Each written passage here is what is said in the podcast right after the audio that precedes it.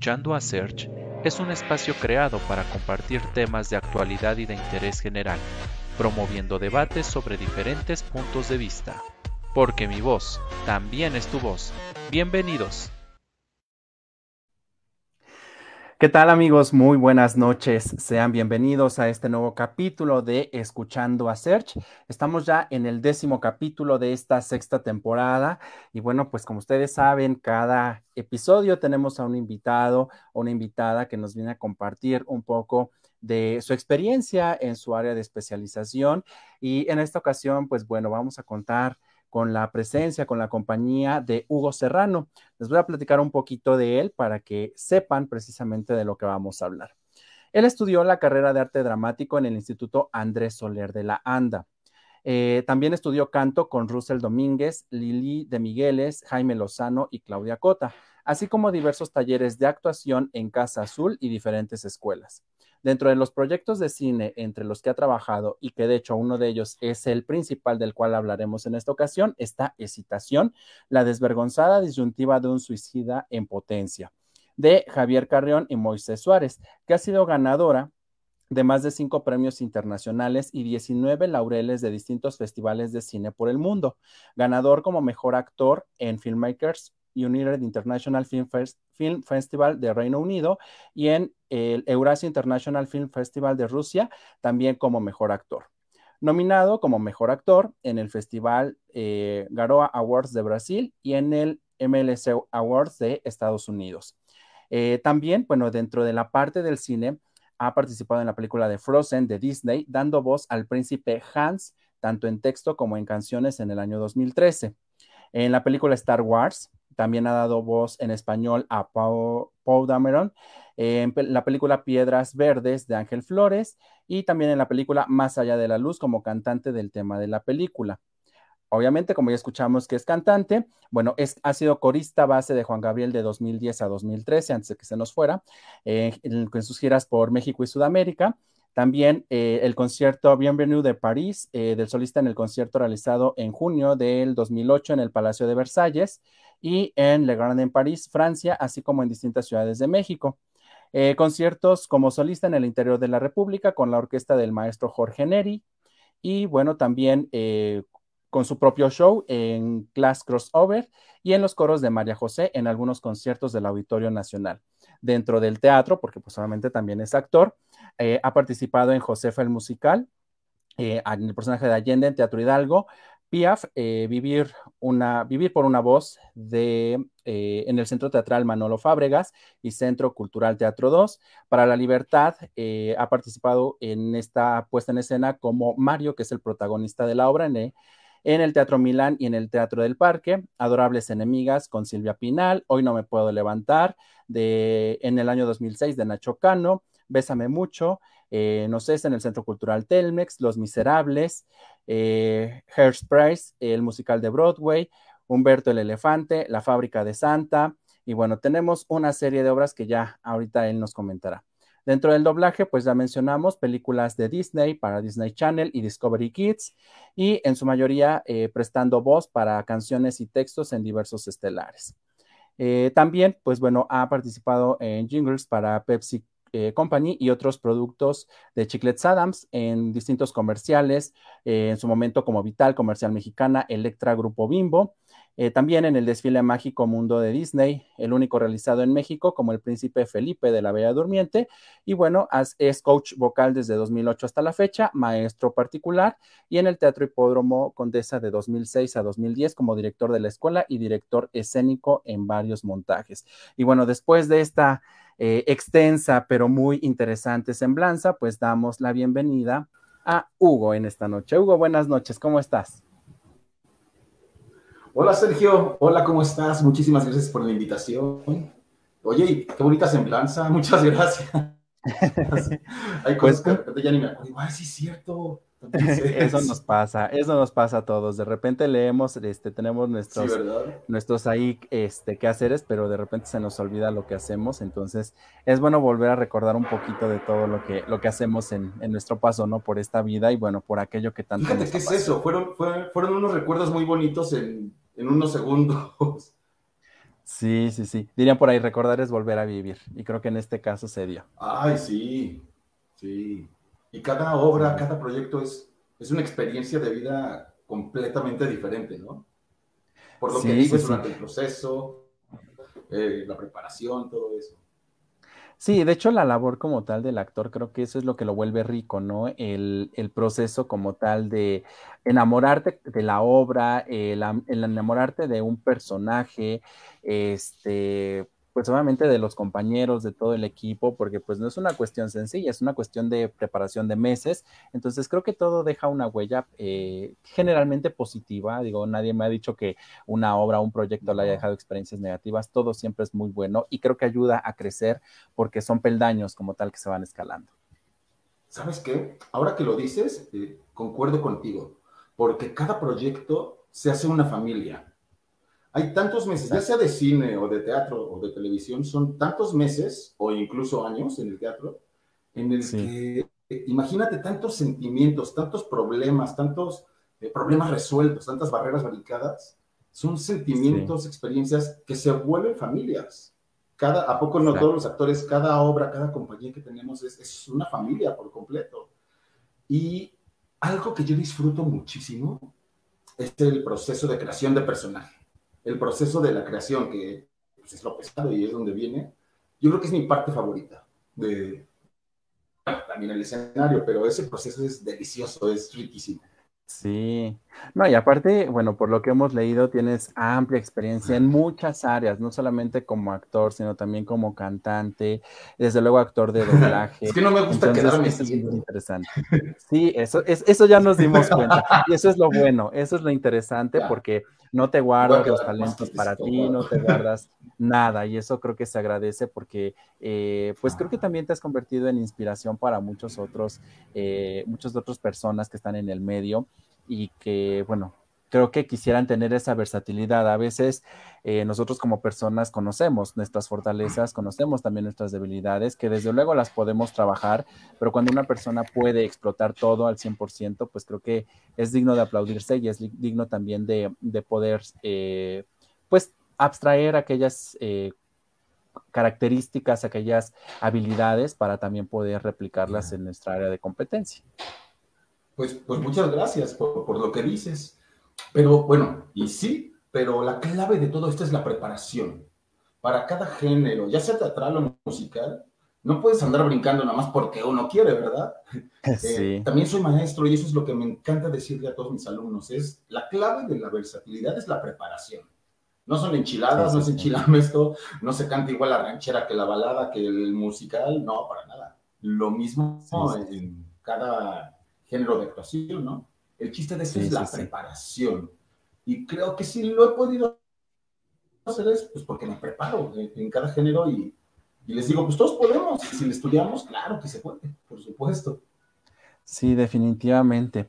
Oye, Hugo, pero bueno, pues antes de entrar y seguir hablando un poquito de esto, ¿Cómo es que llegas precisamente a esta cuestión eh, de, querer dedicarte, llamémosle a esta parte de artes escénicas? No podemos hablar exclusivamente de, actuación, no podemos hablar exclusivamente de canto, porque las dos están fusionadas y creo que en la parte musical de películas, de temas de obras, en la parte del teatro musical, creo que el fusionar estas dos artes, creo que enriquece mucho y forma a un eh, artista como tal completo. ¿Cómo es que llegas a ello? ¿Cómo decides precisamente pues estudiar? Yo creo que yo nunca lo decidí. El teatro me escogió. Eh, yo desde que tengo uso de memoria eh, decía que quería hacer esto. Desde que nací, desde que era bebé casi casi. Pero curioso, porque en mi familia nadie se dedica a esto. Soy el único, la oveja negra, no, el único raro. Todos cantan. En mi familia todos cantan, pero pues, en las fiestas, en las bohemias. Yo soy el único que se dedicó a esto, pero yo creo que fue una, una fuerza superior a mí. Durante la preparatoria, la secundaria y todo eso, pues, mi vida era normal. Estaba en el Cristóbal Colón, eh, empecé a estudiar mi carrera y en el primer semestre dije, no. Dije, no, no, no, no, no yo, yo no nací para esto. Llevo 20 años estudiando y haciendo trabajos, durmiéndome tardísimo. Eh, no. Creo que tengo un talento que puede funcionar. Pero fue un, examen de conciencia pues muy sincero, porque vivimos en un país en el que creemos que es fácil y todos queremos ser o futbolistas o cantantes o artistas, ¿no? Entonces, fue de verdad saber si era un berrinche o saber si era algo, pero no, de verdad, yo sabía que era mi vocación. Y imagínate, ahí por el primer semestre, papá, mamá, este, creo que no, creo que quiero cantar y actuar. Sí. Y además, con beca, yo era de buenas calificaciones, era de 10 de la escolta, jefe de grupo, etc. Yo, era esa, esa, persona.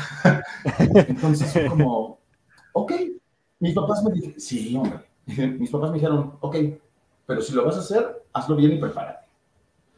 Entonces, pues empecé a estudiar la licenciatura de teatro en Bueno, todo lo que, lo que dijiste y, a partir del segundo año de la carrera, no he dejado de trabajar, gracias a Dios. Qué bueno, qué bueno, porque aparte es una carrera, digo, bien complicada y acabas de mencionar un aspecto bien, bien característico de que aquí en México tenemos, todos tenemos ese sueño, ¿no? De ser una, llamémosle una imagen pública, una figura pública, pero también de repente hay profesiones, y lo hemos platicado con otros actores, con otros artistas que hemos tenido aquí en de diferentes áreas, que la sociedad como tal de repente tiene muy estigmatizadas ciertas profesiones. Cuando les dices, quiero estudiar arte dramático, quiero estudiar danza, quiero estudiar algo de eso, dice, no, te vas a morir de hambre. Bueno, sí, hazlo, pero es como tu hobby, ¿no? Y después, ¿qué vas a estudiar? ¿De qué vas a vivir? Entonces, esa parte de, yo creo que de cultura, esa parte de esas ideas como tal, creo que son las que a veces frenan mucho los sueños de las personas, pero qué bueno que en tu caso no ha sido así sino que hemos roto esos paradigmas y hemos dado esa parte eh, pues de un plus, ¿no? Y demostrar que, todo se puede hacer con pasión y con talento. Pues, pues no lo pudiste decir mejor, Sergio. y, y es mitos, eh, son pues de una sociedad ya, ya pues este, un poco atrasada, ¿no? Sí. Yo pienso que el que es bueno eso, sea cual sea, va a tener trabajo, porque funciona, es física, funcionas para eso. Era lo que yo pensaba.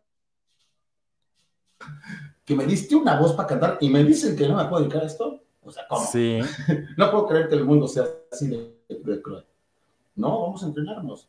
Y pues pensaba, a ver, ¿hay cantantes y actores que viven bien de esto? Sí. Sí. ¿Por qué no puedo ser yo uno de ellos, no?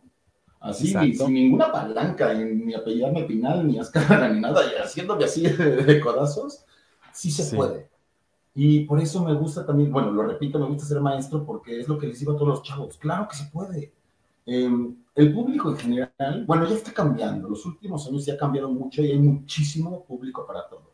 Pero antes creías que el actor era el de las telenovelas o el cantante era el del disco. Y no. El rubro de trabajo es tremendo es muchísimo, ¿no? Habemos actores de todo tipo. Ahora el doblaje, bueno, es un mundo y millones, y es tan vasto. El teatro también, cada género es prácticamente un mundo, ¿no? Dentro del teatro. Y así hay convenciones y cantantes y jingles, y, o sea, es muchísimo lo que hay. Entonces es sorprendente ver cómo va creciendo y, pues, por supuesto que hay trabajo. Algo que yo he notado es que si eres talentoso, tienes trabajo. Bueno, es la pandemia, ¿no? Que eso nos viene a todos, pero, pero claro que se puede.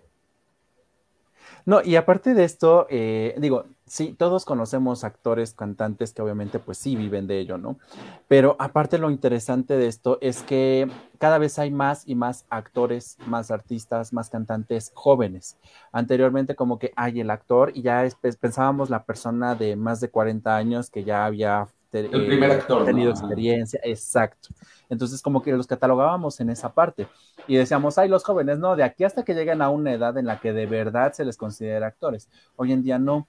Este, estamos rompiendo también esa barrera o esa limitante a veces en este rubro, porque, híjole, también nos tocaba de todo un poco y, y que nos digan, no puedes o estás muy joven o no tienes las tablas o necesitas aprender, digo, sí, para todo se necesita aprender, pero a veces pues tú haces la experiencia, no es lo mismo, siempre lo he dicho, que te expliquen algo en una escuela de manera teórica a que tú lo vivas, porque ya cuando tú lo vives es cuando realmente dices, ah, aquí estoy aplicando eso que tanto me decían o eso que tanto me repetían o esto que... Este, el autor fulanito de tal en su momento se le ocurrió, ahora ya lo estoy palpando. Entonces, eso creo que ayuda muchísimo a tener este contexto. Esa, esa es la verdadera escuela. Bueno, por supuesto que la base es importante, ¿no? Como cualquier carrera y es, bueno, creo que es igual que importante, la base es primordial. Toda la teoría y, todo lo que conoces en la escuela, como los géneros.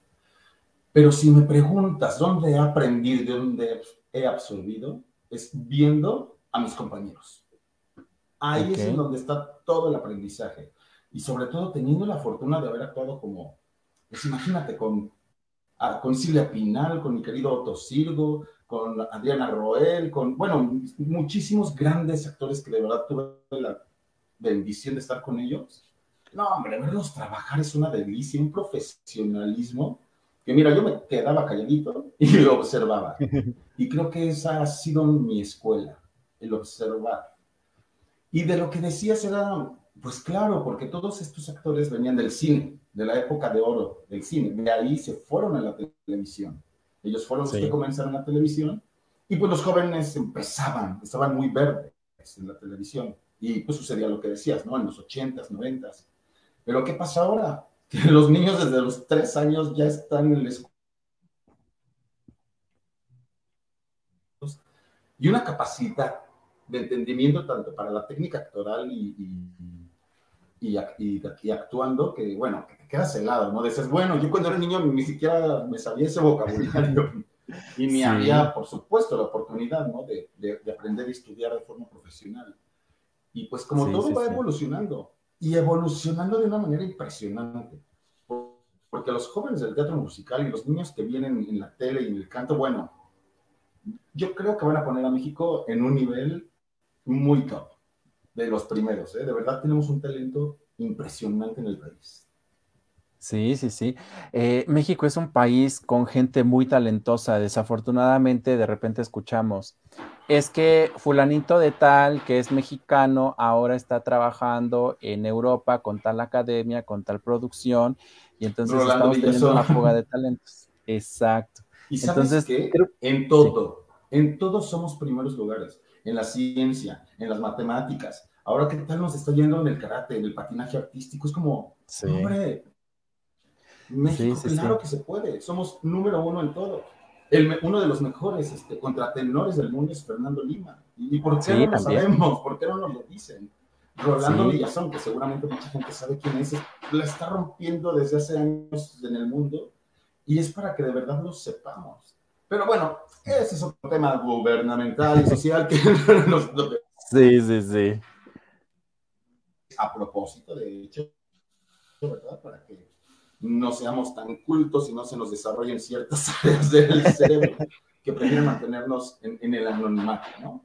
O simplemente también los de mi generación, que están rompiendo ya en otros países en muchas cosas. Y, pues ah, ahí, vamos, ¿no? Pero bueno, esto va a evolucionar. Sí, sí, sí, como todo. Y lo importante es que nos vamos adaptando y creo que literalmente nos la vamos creyendo más y cuando comenzamos a creer en nosotros es entonces cuando realmente decimos, ah, sí se podía, eso que tanto me decían que no, ahora sí lo estoy comprobando que sí es posible, que sí se puede y que bueno, nada me, nada me limita, ¿no? A final de cuentas las cosas pasan por algo, llegan en su momento, entonces eh, esa, esa cuestión pues creo que es clave.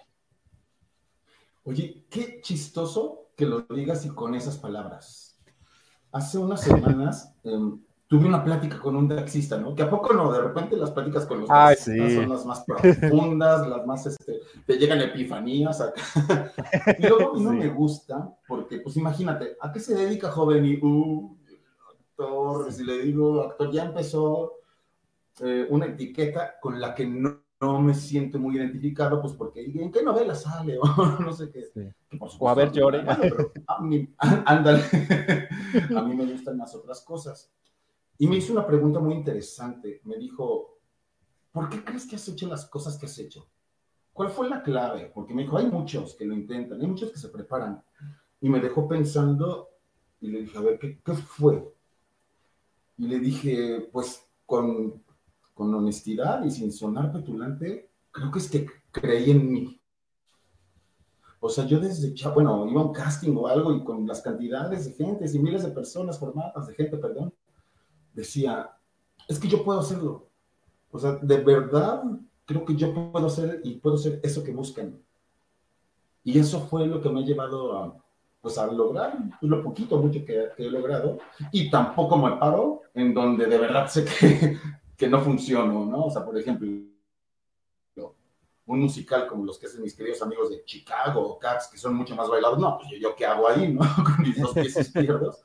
Entonces es hacer un examen, con lo que te dije hace rato, un examen de conciencia para ver qué perfil este, encaja uno y de verdad si puedes tomar ese personaje o no. Sí. Oye, Hugo, y, en esta parte, ¿cuál ha sido, bueno, cuál fue, mejor dicho, tu primera experiencia así en el, en el medio que te haya dejado una huella que, que digas, esto jamás en la vida lo voy a olvidar? Porque aprendí o porque fue mi, mi más grande error y fue mi motivación para sacar la casta, o a partir de ahí como tal, pues como decimos aquí en México, de ahí fue literal para el real y han llegado muchas cosas buenas. ¿Cuál fue ese parteaguas como tal? Oye, qué buena pregunta, nunca me lo había preguntado.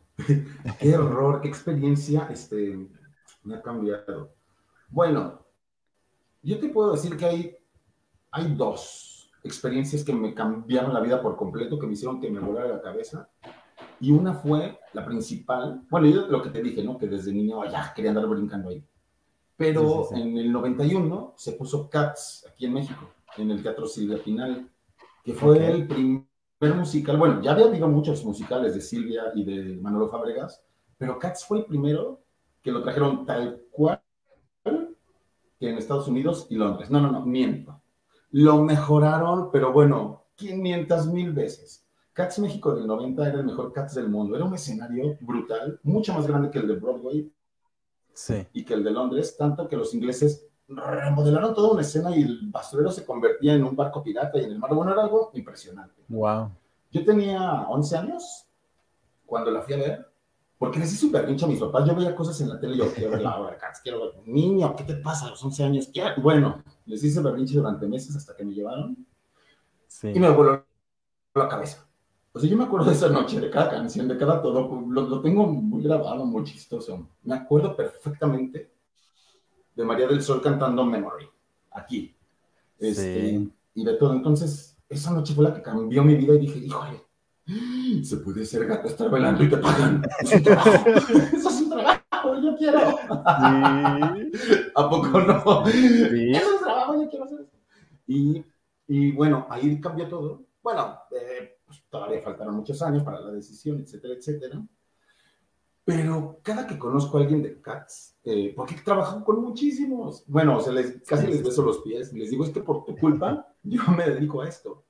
Y en Hairspray, ¿sabes lo que fue para mí tenerle la mano a María del Sol y cantar la de El camino de mi Dios? Era como, bueno, sí, sí se puede, sí se pudo. Que bueno, es, es uno dices un sol, María, es maravillosa. Sí. Esa fue la experiencia, ¿no? Y en la prepa, eh, en la escuela que yo iba, el Cristóbal Colón, se hacen musicales pues muy padres. Y que cuando me tocan, que hacen cats. Y yo dije, yo. Es mi momento. Yo dirijo, yo soy Munkus yo soy todo. Yo, yo hice, yo hacía escenografía, bueno, entre todos. Fue una obra que cambió los musicales dentro de la escuela. Y ahí dije, híjole, no, no, este, creo que voy a hacer esto. Sí, sí, sí, sí quiero. Esto es lo que quiero hacer.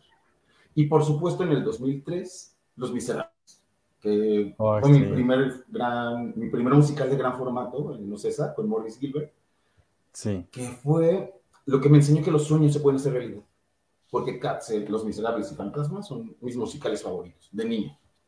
Ok. Entonces, el haber en Los Miserables fue, sí, o sea, lo que soñé, lo que me preparé para esa obra en específico, sí se puede.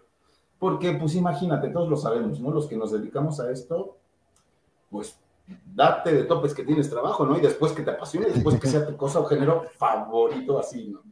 Y claro que se puede, porque así como yo, bueno, te puedo contar de muchísimos compañeros que le andan rompiendo en el mundo. Y sí se puede. Entonces fue como, wow, están más miserables. El disco que yo ya de niño se me hizo. Y pues ahí para el real, ¿no? Sí. Ay, y bueno, y Frozen, este, Frozen fue, pues yo soy fan Disney, imagínate. Eh, Creo que todos. Es lo que nos metió. Bueno, sí, ¿verdad? sobre todo en el. Todos, incluso hasta los niños de hoy en día con las nuevas versiones, sí. no, mm, tengo muchos problemas encontrados ahí, no me gusta. Es más, de hecho te voy a decir algo. Esta década en un futuro va a ser recordada como la horrenda década de los live action. me gustó Mulan. ¿eh? Mulan ah, se me hizo bastante interesante y es la, que menos le gustó a la gente. Dumbo también se me hizo bastante interesante. Pero ay, Dios mío, destrozaron la Bella y la Bestia, que, con el perdón de todos. Pero la destrozaron. Aladdin es tanto CGI que parece un videojuego. Entonces, este, bueno, no sé, a mí no me gustan porque con tanta tecnología, tantos millones de dólares de por medio, no tienen, ¿a poco no sé? Ni el 5% de la magia de, las películas animadas. Sí. O sea, ¿cómo es? A, mí me, a mí me puse a pensar que cómo es posible que un dibujo animado tenga esa magia y, y esa vida que hace que todo el mundo se sienta identificado con él y los tengan vanagloriados. Sí que, por ejemplo, Emma Watson, siendo bella, ¿no? Que parece un cartón ahí caminando. y cantando con un autotune a todo lo que da, que dices, por Dios. Y la magia que le ponen, las voces que escogen para. Ay, sí, es broma. Sí, sí, sí. Eh, la magia que hacen las voces, ¿no? Que, que escogen para hacerlo, que, pues que son superestrellas de Broadway. Sí. Sí, pues es que, digo, creo que híjole, Disney siempre va a estar en los corazones de todo mundo, chicos, grandes, ancianos, o sea, hay nuevas generaciones por toda, toda esta, literal, toda esta magia que, que nos ha dejado, es toda esta magia, todas estas ideas, todos estos sueños de que todo se puede hacer, de que todo es bonito, de que todos somos felices, de que todos contentos, y creo que ese es el mensaje principal. Y, y digamos, quienes crecimos también con eso, pues digo, a la fecha seguimos extrañando esas películas, las seguimos viendo y las seguimos disfrutando tal ah, eh, como cuando éramos niños.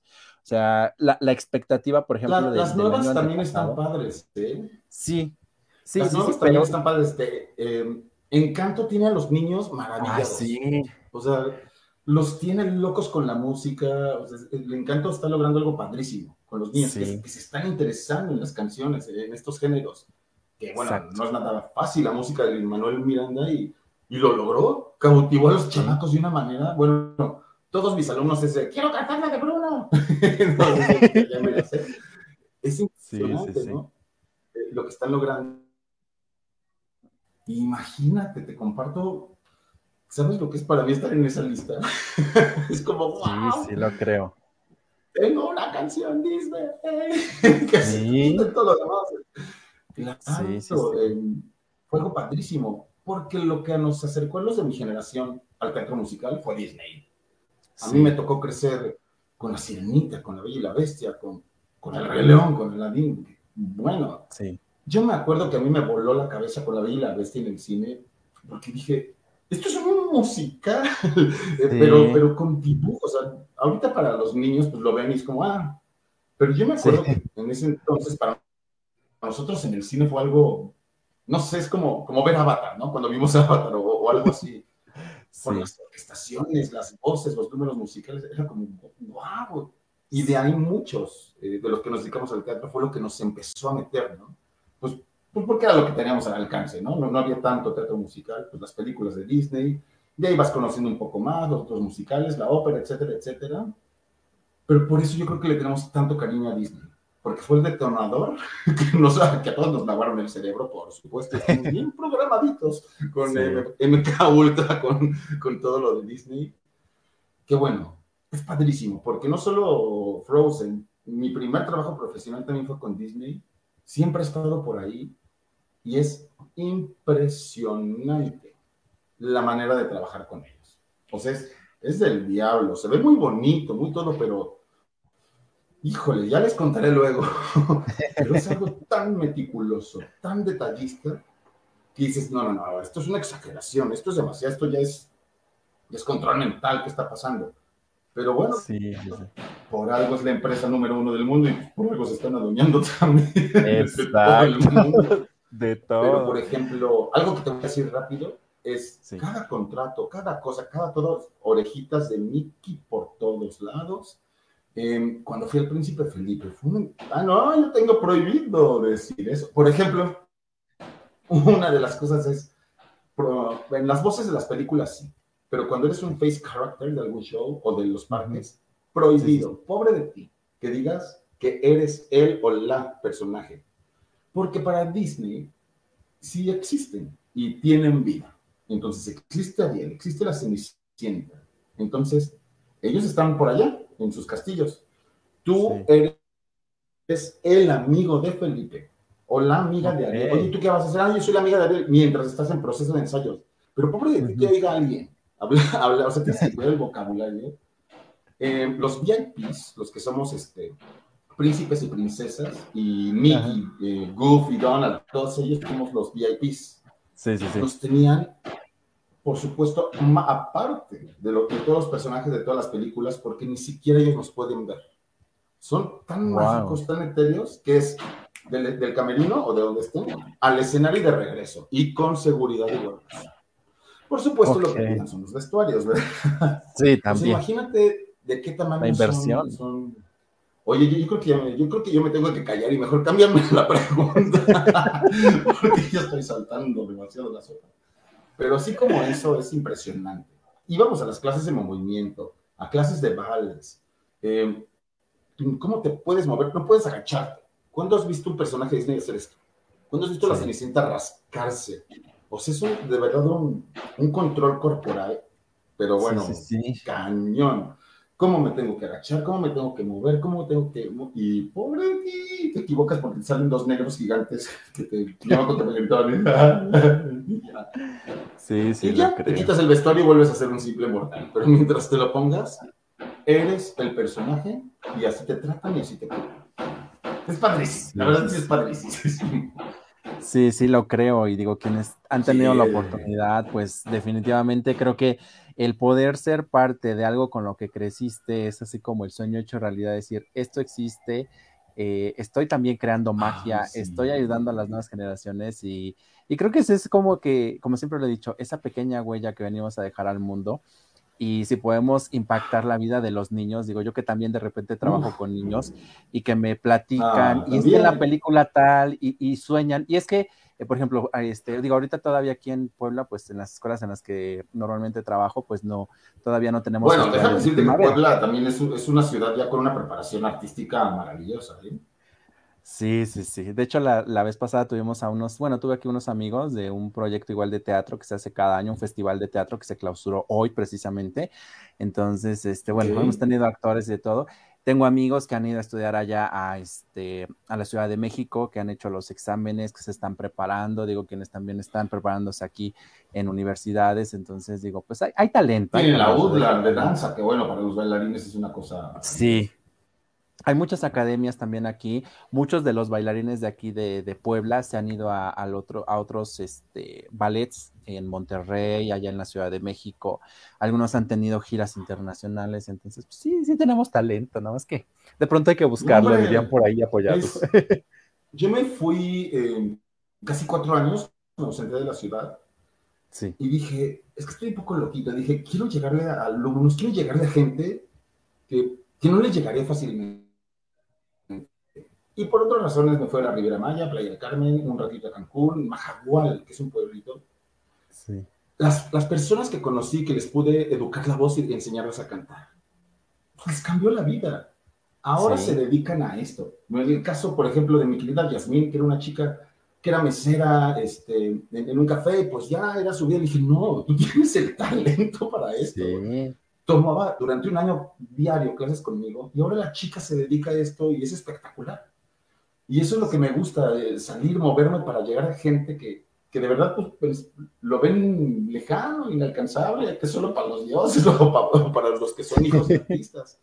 Pero no. Sí, sí, sí. Por supuesto que no. Y bueno, los niños que conocí en la Riviera, bueno, se te cae la baba, ¿no? Y eso es lo padre también, de ser maestro y decirles, claro que se puede.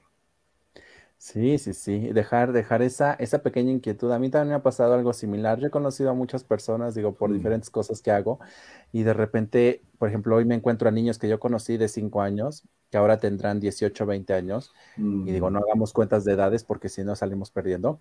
Este, me dicen, es que yo comencé a estudiar actuación porque tú me enseñaste en la escuela a hacer esto, mm. o yo empecé a bailar y estoy estudiando danza porque yo te vi bailar una vez o yo estoy estudiando eso porque yo vi que tú lo hacías y entonces dices, ay, dices.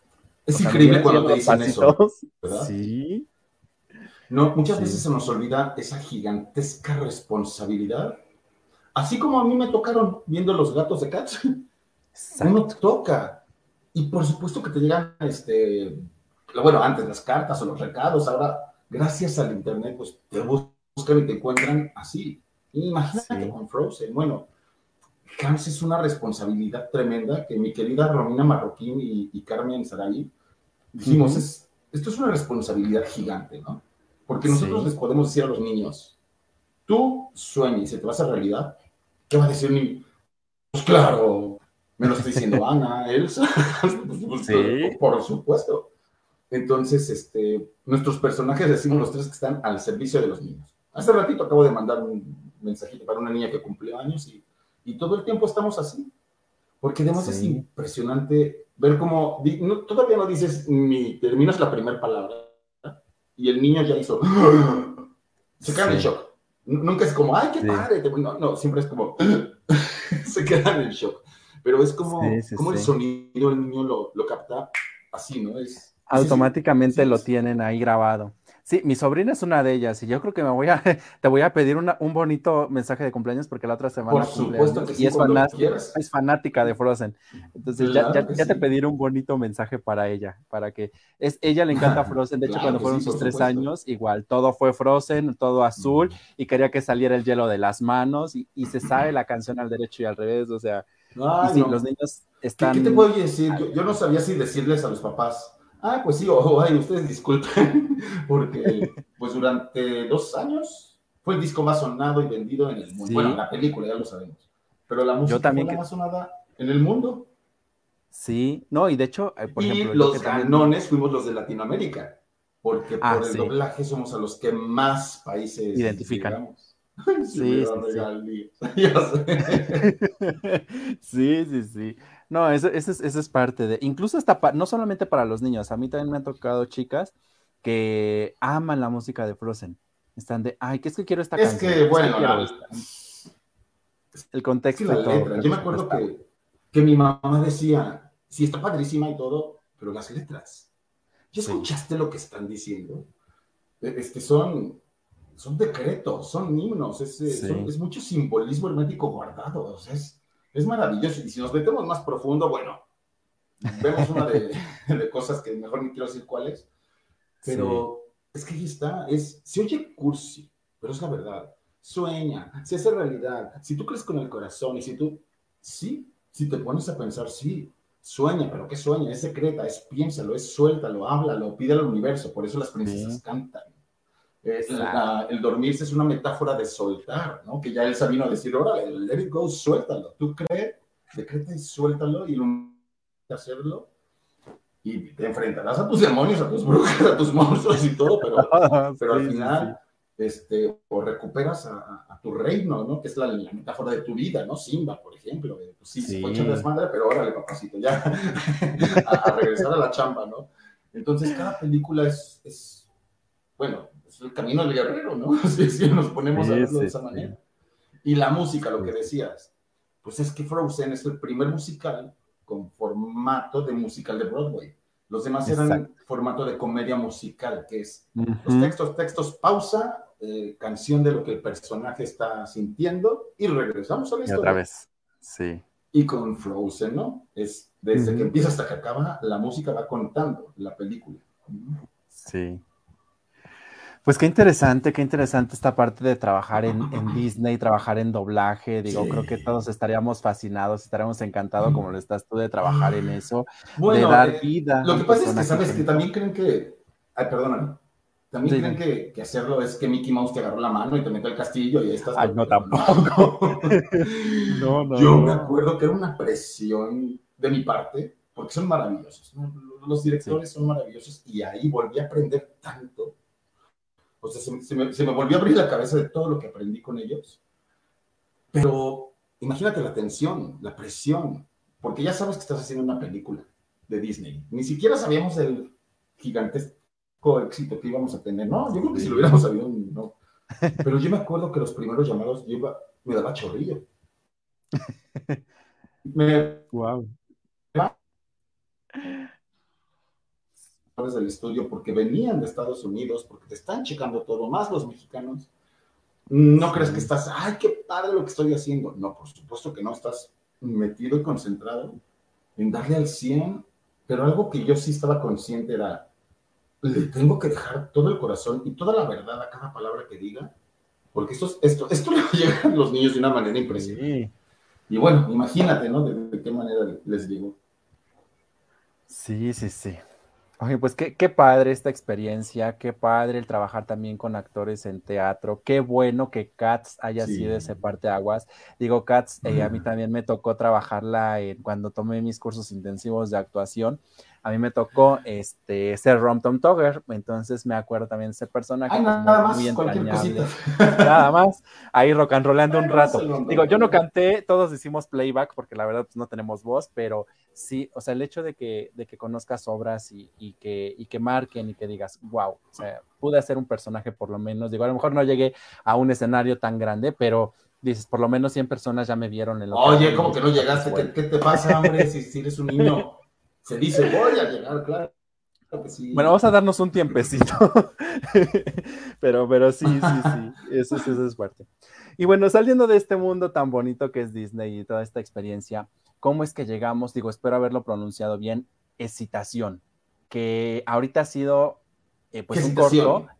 ¿Sí? ¿Sí es así? Sí, está bien, porque si no, digo, la voy a regar. Sí, es un cortometraje maravilloso. Sí. ¿Cómo es que llegamos a ello? digo, la trama como tal ya nos dice, bueno, el título, digo, tenemos excitación y aparte tiene como el bonito eslogan ahí, entonces ya nos dice muchísimas cuestiones que digo, no están alejadas de nuestra la desvergonzada disyuntiva de un suicida en potencia. Ay, no, Exacto. una cosa bien fresca. Ahí, algo Muy acostumbrado a lo que yo venía haciendo. ¿Cómo es que llegamos? Pues mira, tiene que ver mucho.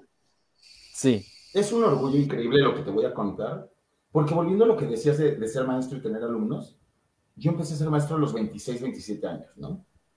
Bueno, ya no te voy a decir, pero sigo siendo amigo de mis primeros alumnos, bueno, y de ahí de todos, que imagínate la satisfacción de que ellos ya se dedican y ya estudian cine en el CCC, ya estudian eh, en Bellas Artes, ya estudian este, la licenciatura en la UNAM, y decir, es que lo están haciendo, y yo fui el que los metió de niños. Y uno de ellos es mi querido Javier Carrera, el director ya bueno, ahorita por ruidos y por este corto que lo está rompiendo en el mundo, pues fue uno mío, como ves. Okay. por ahí del 2000, ya me dirás si me equivoco, fue mi alumno, 2010, o no, ¿cuándo fue? Él estuvo en Rey 2008, por, no, bueno, no sé, por ahí. Sí. Imagínate el orgullo de que él se, se dedica al cine, eh, hizo un cortometraje que se llamó Ruidos, que la partió en el mundo. No sé, no, no recuerdo cuántos laureles llevaba, pero bueno, yo como pavoreal, ¿no? Yo cada rato veía en las redes lo que publicaba, yo, wow. Y casi, casi, es orgullo. Qué orgullo, ¿no? Este, bueno, está más dedicado en el cine. Eh, sí. Y de repente veo que publica alguna vez, ya voy a hacer mi segundo cortometraje. Y ya estoy haciendo casting y ya estoy viendo varios actores, no sé qué, yo le escribí y le dije, oye, pues yo voy, ay, perdón, yo, eh, y se me queda viendo y dice, ¿De, verdad, de, verdad te animarías a hacerlo yo? Pues por supuesto, todavía no sabía ni de qué se trataba ni nada. Ay, permíteme tantito. Sí. Yo no sabía de qué se trataba ni nada. Pero le dije, pues sí, pues, claro, o sea, ve lo que acabas de hacer. ¿Cómo no me gustaría ser tu segundo corto? Sí. Y bueno, y luego, dirigido por Moisés Suárez, ¿no? Que aunque lo conocerán como en vecinos o, otros personajes, que es maravilloso director no tiene nada que ver con la dulzura de sus personajes. Exacto. Pero, no, pues la comedia también, ¿no? Pero sí, sí, sí. Es uno de los mejores directores. No, es más, te lo voy a decir así. Yo creo que es con el director que uno sueña toparse como actor, ¿no? Hicimos un clip maravilloso desde el primer día que nos conocimos porque todo lo que yo traía en la cabeza fue lo que él me dijo. Y como, no, aquí en la magia va a ser, bueno, ya te lo olvido de esto, pero la magia son las transiciones. Y yo, claro, por supuesto, todo está ahí. Y bueno, los que ya vieron el corto o los que no, pues es de un suicida que se quiere suicidar en, Latina. A ver, actuale, actuale a eso. Y aparte fue en pandemia. Yo estaba en Playa del Carmen, entonces empezábamos a ensayar por Zoom. Fueron meses de crear esos personajes. Bueno, ese, personaje eh, entre los tres, que bueno, de verdad era, era, es lo que te decía de este trabajo, era riquísimo de, de hablarnos a las 2 de la mañana y, oye, no, esta palabra la quitas, no me fluye. Oye, ¿sabes qué? Le tienes que meter un puta madre. Lo siento, pero si estoy haciendo esto, ahí te un puta madre. Ay, perdóname, Sergio. No, no hay problema, no hay problema. no hay problema, no hay problema. Hemos tenido palabras más Y los niños que me están viendo por Frozen, Dios mío. en este momento no es el ah, chico príncipe. Es un dialecto este, de otro país, ¿no? ¿Cómo se explico?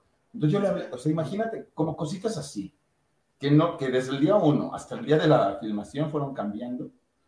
Sí. Y por supuesto que no nos esperábamos este éxito y este reconocimiento del mundo. ¿no? Bueno, los, ¿qué te puedo decir de los premios este, de actor ¿no? y las nominaciones? Es, es algo que todavía lo, lo, escucho y es como, sí, sí, sí, es cierto, sí, sí es verdad. sí. Eh, es, es, algo que no nos esperábamos y que seguiremos, porque todavía no llevamos ni la mitad de, del año de gira de festivales. Sí, sí, sí. Pues qué interesante esto de los Te voy a dar una buena noticia. Nos acaban de avisar que ya nos seleccionaron para el Festival de Tequila, que es uno de los festivales más importantes, de cine en el mundo ahorita, que se hace en Tequila. Y pues ya fuimos seleccionados y otro laurelito más. Excelente.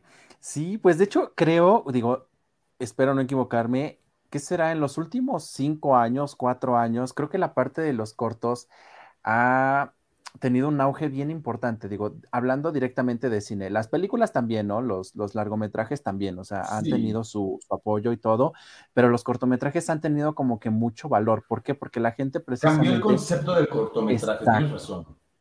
Exacto, entonces la gente era como cortito, de menor valor. Exacto. Y gracias a esa yo también empecé a ver otros y, y el director Javier me hablaba de otros cortos, de otros directores, y cuando los empecé a ver es, es otro mundo y qué padre, porque desafortunadamente pues ya no tenemos el tiempo de haber hecho eh, eh, dos o tres horas al día de una película. Pues ya, ya la vida y todo ha cambiado tanto. Pero si te echas un corto de 10, 20 minutos. de con unas historias, unas actuaciones, unas producciones que se te caen la baba. Y que eso hace también que haya, pues que se generen más, ¿no? Y más trabajo para todos, y, y más productos, y más plataformas, y y más para todos. Sí, sí, sí, definitivamente creo que, creo que eso, eso vino a adecuarse mucho a la, a la vida que, llevamos actualmente, porque si acaso tendremos un fin de semana, si acaso la mitad del domingo, porque a veces ya ni el domingo, este, creo que el ver cortometrajes ayuda muchísimo. Y lo, lo mejor es que se descubrieron muchos talentos. Digo, aquí también tuvimos hace algunos meses a, a un este a un ganador también de, ay, se ganó la diosa, no, algo de plata, no recuerdo qué premios fueron, entregar algo de plata. Sí, es la diosa de plata, sí. Este, con uno de sus cortometrajes. Yo participé con él, se llama Carlos Trujano, y yo estuve con su primer corto que se llamó Desaparecido. Trabajé con Humberto ah. Sí, sí, ya, ya me sonó, claro que sí. Entonces, este, tuvo ahorita, ahorita está también el de Mala Hierba con, con eso. Digo, también de repente ahí platicó de esto. Y entonces aquí en Puebla, digo, también comenzó a, a trabajarse un poquito más esa parte del cine. Porque a ver, aquí solamente por lo que él me comentaba, hasta el momento él había identificado dos escuelas donde se trabajaba esta parte de cine. Eh, generalmente pues, el cine era más para vete a la Ciudad de México, allá prepárate, y era para aviéntate una película que va a durar hora y media por lo menos. Pero con en el CCC y el CUEC y, ya. Exacto. Entonces creo que esta, esta tendencia de los cortometrajes también llegó a, muchos. Y digo, podemos tener la parte muy romántica en, un cortometraje, pero también podemos tener una parte bien dramática. Y lo mejor es que toman temas, digo, en esta parte del, suicidio, suicidio, toman temas que estamos viviendo. Entonces, como que ayudan, independientemente de ser de una obra creativa, ayuda muchísimo a generar conciencia. A generar conciencia y a darnos cuenta de qué está pasando en el mundo. Porque el, cortometraje anterior, Ruidos, que fue el que la partió también, eran puras imágenes. Era un actor eh, este, viviendo una situación sin ningún texto. Entonces yo, yo pensaba, yo decía, es que ese lenguaje es universal. Por eso, bueno, no por eso, sino por la genialidad del, director y del actor, que es brutal. Eh, otro que también se ganó premios por el mundo, qué padre, ¿no? como mejor actor también, eh, pero pues fue una actuación sin texto. Entonces yo, yo decía, no, pues es que eso pues, se identificó el mundo y pues, pues se ganaron los premios, que bien se los merecen. En mi caso, yo no me callo el hocico desde que empieza hasta que acaba la película. Es un monólogo brutal. Extenso. Sí, sí, sí. Es muy extenso, extenso y donde pasas por todos los géneros, yo creo. Sí. Y dije, aquí no va a haber tanto premio. O sea, perdón, pero si me preguntan, yo creo que no va a haber tanto premio simplemente por el lenguaje. Pues y mira, llevas tres. Y porque, pues, llevo dos ganados y dos nominaciones. Bueno, dos nominaciones. Y, el cortometraje. Ajá, en Brasil y en Estados Unidos. Y bueno, el cortometraje de tantos premios. Entonces, lo que yo he hablado con toda la gente, bueno, cuando con toda la gente, lo que he hablado con la gente que vio el cortometraje, ¿sabes qué es lo que me dicen? Todos, de la edad que sean, del rubro que sean, decimos que, oye, sí es cierto. Y yo hice eso. Yo me identifiqué en algún texto, en alguna palabra, en algo. Es que eso sí es cierto. Es lo que todo el mundo me pasa. dice. ¿Desde dónde creen que lo, este, lo sacamos. Sí. Y que el mundo entero, que hasta los rusos, que hasta los ingleses, los brasileños digan, es que es muy real, es que eso pasa. Yo dije esas palabras, yo dije eso. Y pues sí, nos hace pensar que, que el mundo está en un momento, pues estamos en un momento, bueno, no es ninguna novedad, ¿no? Estamos en un momento crítico, difícil como humanidad, pero para que todos nos sintamos identificados con quererte matar en algún momento de la vida, o no, o no matar, pero tomar esas decisiones o hacer esas locuras, es porque nos hace también pensar que no somos tan diferentes.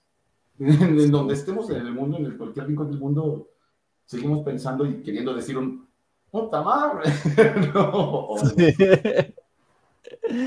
sí. definitivamente. Y bueno, pues felices, ¿no? con el resultado. Sí, sí, sí. Es que cuando, cuando haces un trabajo y, digo, cuando hay una bonita sinergia entre todos, directores, Esa fue la magia, todo lo que, conlleva. El equipo fue.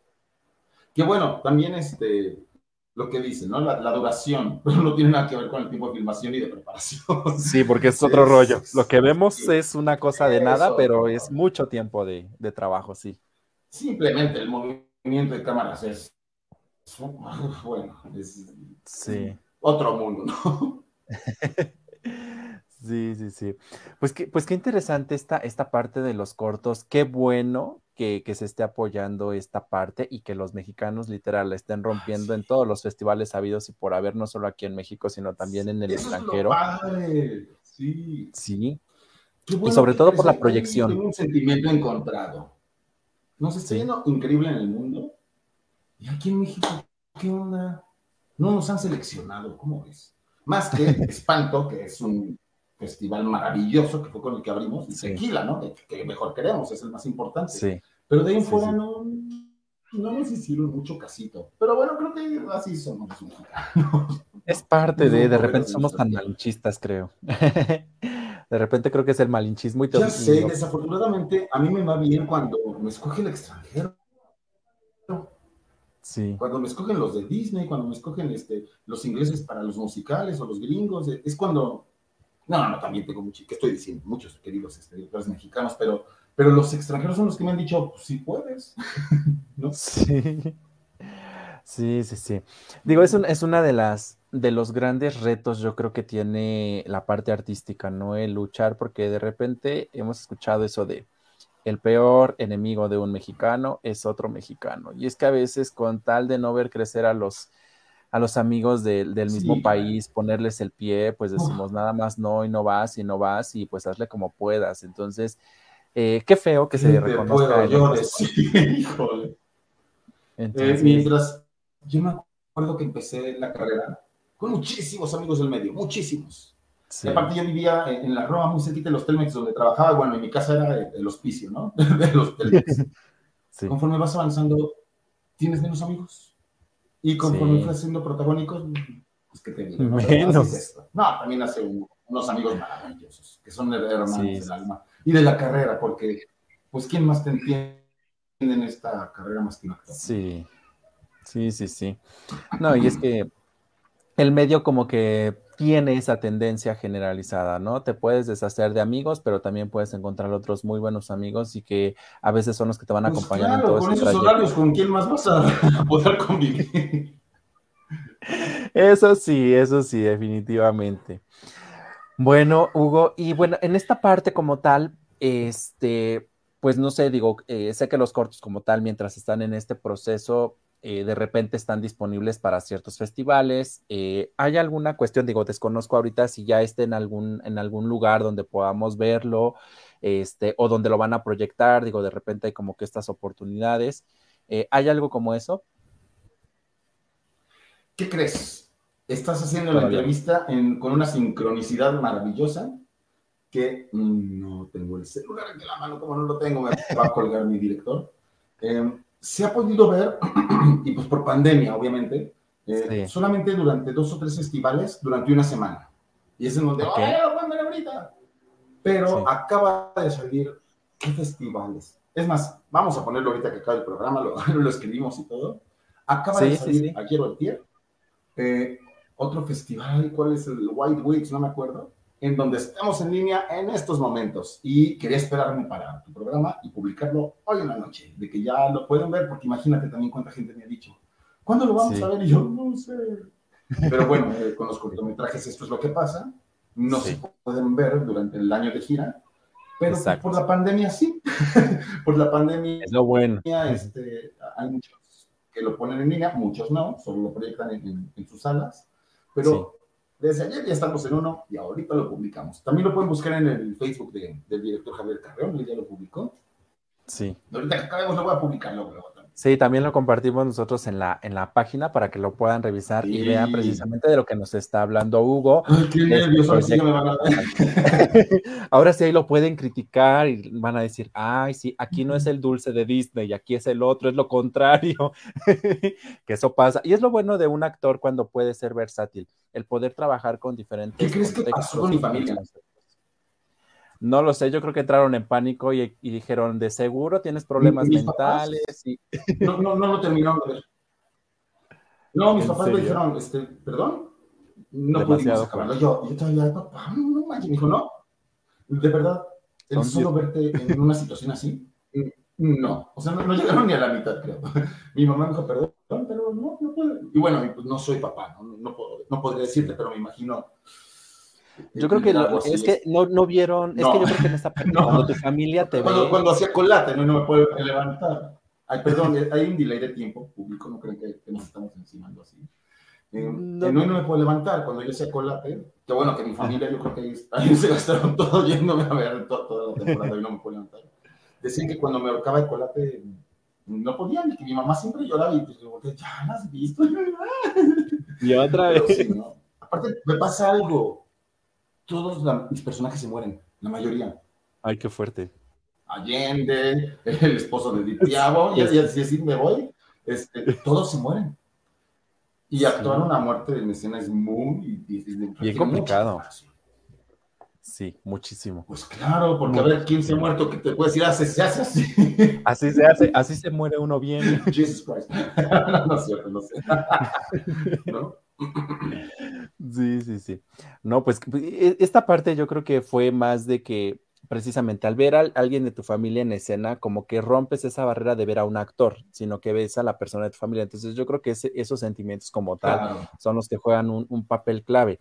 Este, cuando alguien te conoce y te ve en personaje, dice, ah, qué padre lo hizo, pero en situaciones complicadas dices, ay, no, porque esto pudo haber sido real, mejor no. Entonces te enfrentas a ese miedo ah, como tal. Exacto, Yo creo que perdón, no te escuché. Sí, yo creo que esa parte de, enfrentarte al miedo, ¿no? De creer que eso que se está viendo como una actuación pueda llegar a ser real, creo que es lo que te genera un shock emocional y decir, no. Bueno, en, este cortometraje, ese era, mi, mayor pavor. Es algo tan extremo y tan riesgoso es que, esos personajes son los que me gustan, lo extremo, lo riesgoso, lo, un, un gran villano, un, loco, eh, son los que me gustan, ¿no? Entonces, ya cuando ven el corto, híjole, yo me moría de miedo. Es más, yo pensaba, ¿van a decir que qué mamarrachada hice? van a decir que qué exageración tan de carpa o, qué, poco se quedó para lograr un tema así, pues, que, ay, de verdad, esta respuesta me, llena el alma, me llena el alma y decir que, cada año, cada puerta cerrada, cada todo ha, valido por algo, ¿no? Te comparto aquí entre nos, para que los rusos y los ingleses no hayan reconocido pues los rusos, los creadores de la técnica actoral, ¿no? ¿Quién más? Sí. Y los ingleses, que bueno, son los más meticulosos para el arte, para cualquier tipo de arte, ¿no? Pero sobre todo la actuación. O sea, que ellos no hayan reconocido es, no lo puedo creer. Es decir, mi locura sí sirve. Alguien pudo ver todo esto, todos estos fragmentos, este pedacito, esto, este gesto viene por algo. Lo pudieron ver, gracias. Sí. Es una satisfacción que, que, de verdad me llena el alma, ¿no? Y que eternamente estaré agradecido con mi querido Javier Carrión y, y Moisés Suárez, que son los que me pusieron ante la mirada de, ellos. Sí. Que eso sí jamás, jamás me, me, pasó por la cabeza, ¿no? Los musicales y Disney y, y eso sí, ¿no? Pero pero estas nominaciones, estos premios, todavía es como, what, what? Y como lo vivimos en pandemia y pues no, no, hubo premiaciones ni nada, se queda como en el aire, como que no. Tengo ya mis placas, por supuesto, ahí colgadas. Sí, sí, pero es como, no sé, es como un sueño. Pues sí, como un sueño. o luego volteo a ver la placa o alguien me dice algo, yo, ah, sí es cierto, gané ese premio. Sí, sí, sí, lo gané. Sí, los ingleses, te lo juro que siempre viene eh, eh, sí. Porque pues no, era algo que no me esperaba, pero bueno. Esperemos que vengan más. Claro que llegarán más, digo, todo llega en su momento, todo llega cuando debe ser. Y, bueno, quienes de repente somos creyentes diríamos por ahí, los tiempos de Dios son perfectos, entonces qué bueno que se haya dado este proyecto que rompe a lo mejor con el esquema que venías trabajando de años, la parte también de trabajar con artistas.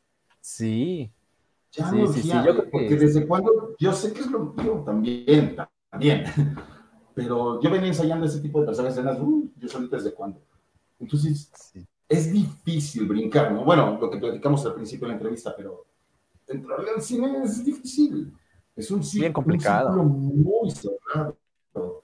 Sí. Entonces, el haber entrado de esta manera y, y haber logrado eso es como, no estaba yo tan errado.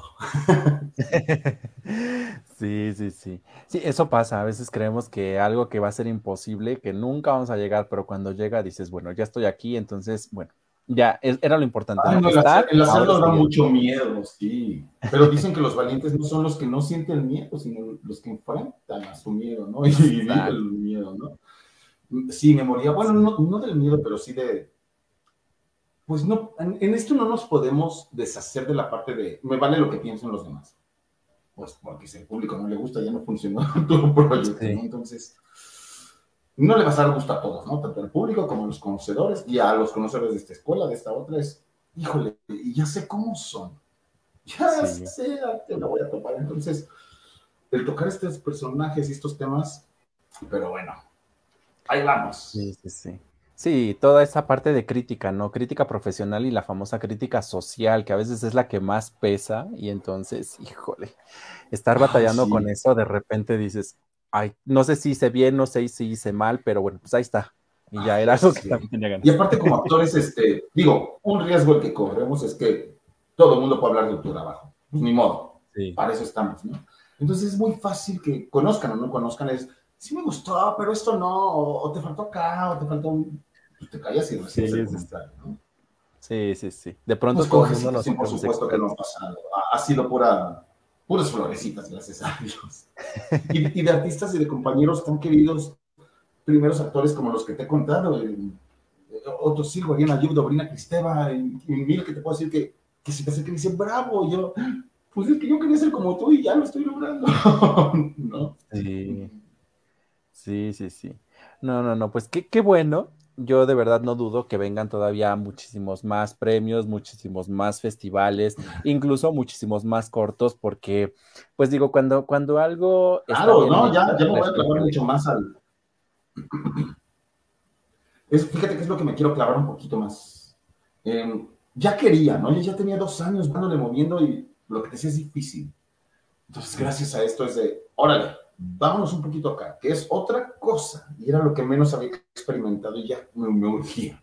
Me urgía trabajar para la cámara es otra cosa, es otro mundo, ¿no? Entonces, aquí no mover una pestañita o mover el habitantito es ya otra cosa, ¿no? Que en el teatro, bueno, es vuela, brinca, canta, pasan mil cosas, pero ya, afortunadamente este proyecto es el que me está, bueno, pues ayudando y, y ahí nos vamos a ver, vamos a ver que sí. Qué bueno, qué bueno. Hugo, pues mira, se nos está terminando el tiempo, desafortunadamente. Créeme que creo que se quedan muchísimas cosas por hablar. Sí, ya lo sé. De repente así empezamos todos y nos vamos y nos vamos y nos vamos, pero estoy seguro que vamos a tener que invitarte una vez más para que nos platiques. Digo, ahora, ahora no, pues no contamos, nada más fue como una piscadita de, algunas cositas. todo un poquito ahí. Sí, todavía nos faltó hablar de la cantada, pero bueno, eso ya lo dejamos también pendiente. Y bueno, mira, pues, bueno, pero es el pretexto. Otro día regresamos. Para que nos platiques qué, qué se sintió trabajar como corista de Juan Gabriel, de La Josa, y bueno, pues es otro, otro rollo, y también tu experiencia como, como solista, pues bueno. Eso, eso creo que ah, también ayuda. En París. Tuve mi concierto en el Palacio de Versalles, puedo decir eso. Sí, fue, fue maravilloso. Pero sí, definitivamente te tenemos que invitar otra, otra vez. Este, y bueno, pero pues antes de que, de que terminemos como tal la entrevista, ¿tú qué consejo, qué recomendación como tal le das a esas personas que quizá como tú tienen ese sueño de algún día estar haciendo un doblaje en Disney, de estar haciendo una obra musical que va a estar presentada o que va a estar en colaboración con artistas de la talla de Silvia Pinal, Loto Sirgo, esta parte, esta, esta espinita como tal de querer llegar a concretar esos sueños, ¿qué consejos les das? Y digo, también a, tus alumnos que a final de cuentas están aprendiendo contigo mucho, ¿qué les dirías en este momento? Ah, pues que se vuelvan mis alumnos porque esos consejos cuestan. No, no es cierto. es broma, es broma. Claro que no. Eh, qué difícil. Qué difícil porque lo que les digas tiene un peso gigantesco en sus vidas. Entonces, ay, Dios mío, ay, mamá, tengo que cuidar muy bien eso, a veces aconsejarlos o no, porque esta carrera es una rueda de la fortuna. Y eh, lo, que les digo, lo que menos tiene que ver en esta carrera es el talento. Desafortunadamente, porque siempre les hablo con la verdad. Y les digo cosas que ojalá me hubieran dicho. Aquí lo que menos importa es el talento. Entonces, importan otras muchas cosas, en algunos proyectos sí, pero la preparación es una satisfacción personal. Y lo que te va a lograr un trabajo de calidad depende de lo que tú quieras. Porque a diferencia de otros trabajos, aquí no te piden el título. No te dicen, tienes que estar de graduada de Bellas Artes para esto, ¿no? Como pues, tienes que graduarte de médico para hacer doctor o, de cualquier carrera. Aquí veo que muchos se quejan, es que yo estudié en Bellas Artes y ya está por ser el POSI. y ya lo sabías. Así que ni te enojes, porque la preparación es un camino personal, es lo que le va a dar calidad a tu trabajo. Y lo que les digo es, pues no dejes de soñar. Porque si eso ocupa tu mente, si está todo el tiempo en tu mente, va a hacer que tu mente se enfoque. Y obviamente tu cuerpo va a querer estar en eso. Entonces indica soñar, enfoca tu mente para crear esa realidad. Pero para crear esa realidad, híjole, tienes que preparar. Y muchísimo. Eh, ahora los chavos ya no tienen este pretexto con el internet. Bueno, antes te entraba una duda y pues, tenías que ir a la biblioteca.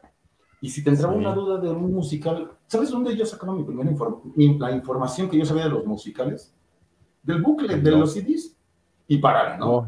Ahí era, ah, pues un tal Andrew Lloyd Webber, que, se convirtió en... ¿Quién es Sarah Brightman? y ya, ¿no? O sea, ¿a poco no? Y ahora los chavos, no tienen perdón de Dios si no se le diga, si, si no se empapan. Muchas veces este, veo compañeros, no decir nombres, compañeros o alumnos que, que no saben más allá de lo que les toca. Pues no, si es tu especialidad y te dedicas a esto, pues tienes que empaparte de ese mundo, ¿no? Y saber nombres y saber esto, pues porque es tu chamba. No me quiero ir petulante, pero eh, siempre me han dicho, pero ¿por qué sabes tanto de que me dedico a esto igual que tú, güey? Sí. eh, pues empápate, llénate tu cabeza, llena tu vida de eso y, se va a dar. Si solamente te importa tu texto y ya, pues Bueno, la puedes hacer. Es que, ¿sabes qué? No hay fórmulas. Aquí sí no sabes de dónde va a brincar, de dónde va a venir. No le puedo decir, ah, pues yo hice esto y esto. Yo hice esto y esto y a mí me funcionó. Pero pues si ves, la historia de cada compañero actor es completamente diferente. Sí. Y eso es lo rico del arte, que estás parado en un escenario con una compañía y una familia en donde cada uno viene de una escuela diferente, de un grupo social diferente, de una vida completamente diferente. Y eso es a lo que, los, a lo que nos hace los actores únicos y valoré ahora que me fui a la Riviera cuatro años. Sí los quería, los odiaba y todo, pero pues eran pues, mis amigos actores con los que toda la vida he crecido y dije, no, qué, qué maravillosos somos los actores. Nuestra mentalidad, pues sí, sí estamos loquitos todos, claro que sí. Eh, es otra. Nuestro, nuestra mente es otra porque estamos enfocados en otras cosas a las que desafortunadamente la mayoría de la gente que está en el sistema está enfocada, ¿no? Y por, por ejemplo, el materialismo, no somos tan materialistas porque estamos en otra cosa, nos fijamos en otra cosa. Y cuando toqué el mundo real por unos años, dije, somos mágicos. O sea, como aquí mis compañeros artistas, somos otra cosa, ¿no? Y gracias a la pandemia, también los y me valoré. Porque yo antes decía, bueno, pues sí, pero pues, si a alguien le está dando un infarto, ¿yo qué? ¿No? O, o a descubrir una cura o algo, ¿yo qué? La pandemia. Es eh, lo que me decía mucho mi terapeuta. Me dijo, Hugo, ¿tú ya chambeaste? Porque ponte a pensar nada más cuánta gente está viendo Frozen y Star Wars. Sí, cierto. Claro que somos igual de importantes. ¿Qué, hubiera pasado si no hubiera habido cine o, eh, series en pandemia? ¿no? Exacto. Somos igual de importantes porque somos los que nutrimos a ¿no? Exacto. Bueno, pues qué, sabias palabras, digo, muy, digo, tocando diferentes aspectos tanto personales. No sé dónde me salieron, llegaron. Llegaron. Eso es lo importante del actor, que también sabe improvisar y cuando se conoce precisamente. Yo soy un canal, nomás vienen de allá arriba. sí. sí, sí, sin duda.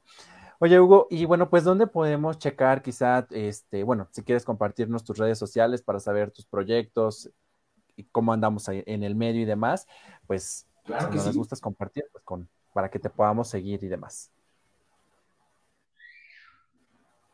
Por supuesto, me pueden encontrar en Facebook como Hugo Serrano. Tengo una página de artista, pero la verdad casi ni la veo.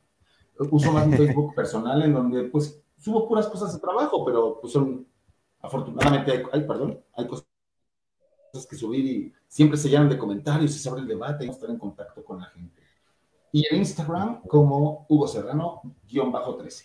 No soy mucho de redes, la verdad, pero siempre estoy, hay algo que subo. Eh, del trabajo siempre va para ahí. Exacto, perfecto. Pues ahí podemos ahí encontrar, me encontrar. Trabajo. Leo todos los mensajes, me puedo tardar, pero sí contesto casi todos. Ahí está, para que podamos seguir aquí los proyectos. Lo que quieran. Sí, para estar pendientes también de excitación y bueno, pues los demás, los demás proyectos que vengan en los próximos meses, en los próximos años, que bueno, ahorita que estamos regresando a esta famosa nueva normalidad, creo que ya todos estamos retomando ahí el camino un poquito, entonces pues estaremos ahí, ahí pendientes de todo pues, ello, de verdad. Pues el medio nos falta todavía. Pero ya es lo menos comparado con hace un año que pues 30% y andábamos ahí como que las dudas. Pues es que fíjate que no, eh, a ver, el teatro redituaba Imagínate ahora, menos. Ya no hay temporadas largas, ya no hay tanta gente atrás y sobre el escenario es. Pero bueno, el teatro nunca ha muerto y nunca morirá. Exacto. Bueno, Hugo, pues mira, me dio mucho gusto platicar contigo en esta noche. De verdad, pues las puertas estarán abiertas para seguir platicando más y de más, de más proyectos. Un placer, este, pues coincidir contigo eh, con esta pasión por la, por el arte, por estos, por compartir con nosotros también estos éxitos que no solamente llenan de orgullo aquí a, bueno, digamos a quienes te logramos conocer, ya sea por redes o, precisamente tu núcleo de amigos, de familia, sino que también yo creo que a todos los mexicanos debería representar esa parte de orgullo por saber que hay personas que están demostrando que lo que se hace en México se hace bien y que aquí en México hay talento y que ese talento también debemos apoyarlo, así como podemos apoyar el talento extranjero. Primero hay que apoyar lo que se hace aquí, porque gracias a eso, pues, también ustedes, ustedes como tal, eh, viven de ello y no podemos dejarlos solos y mucho menos ahorita en esta situación de la cual estamos medio saliendo, medio todavía mm, ahí estando, pero pues pues bueno, ahí está hecha esta, esta parte. De verdad, muchísimas gracias por tu tiempo, por habernos regalado esa pasión, esa entrega eh, que has vivido en estos años. Y bueno, pues la, invitación sigue abierta. No olviden a todos que esta misma charla la van a encontrar en YouTube en próximos días y también en Spotify por si quieren irla escuchando en el trayecto de la casa a la escuela, al trabajo o viceversa. Pues ahí estaremos pendientes y en un momentito les compartimos también el corto de excitación en nuestra fanpage para que nos sigan también ahí, lo puedan ver y la vean la para actuación de Hugo. Excitación, ahora sí. Exacto. Hugo, pues te mando un fuerte abrazo, mis mejores deseos y bueno, que los éxitos continúen. Y pues a todos, a todos igualmente, que tengan una excelente noche y tener, nos vemos en el siguiente episodio de Escuchando a Search. Muchísimas gracias a ti, Sergio plática tan rica de verdad. Muchas gracias. Y bueno, pues recuerden que aquí en Escuchando a Search, porque mi voz también es tu voz. Cuídense mucho y bueno, excelente eh, inicio de semana porque pues tuvimos puente el día de hoy, arrancamos mañana y estamos también casi cerrando mes. Cuídense mucho, bye bye.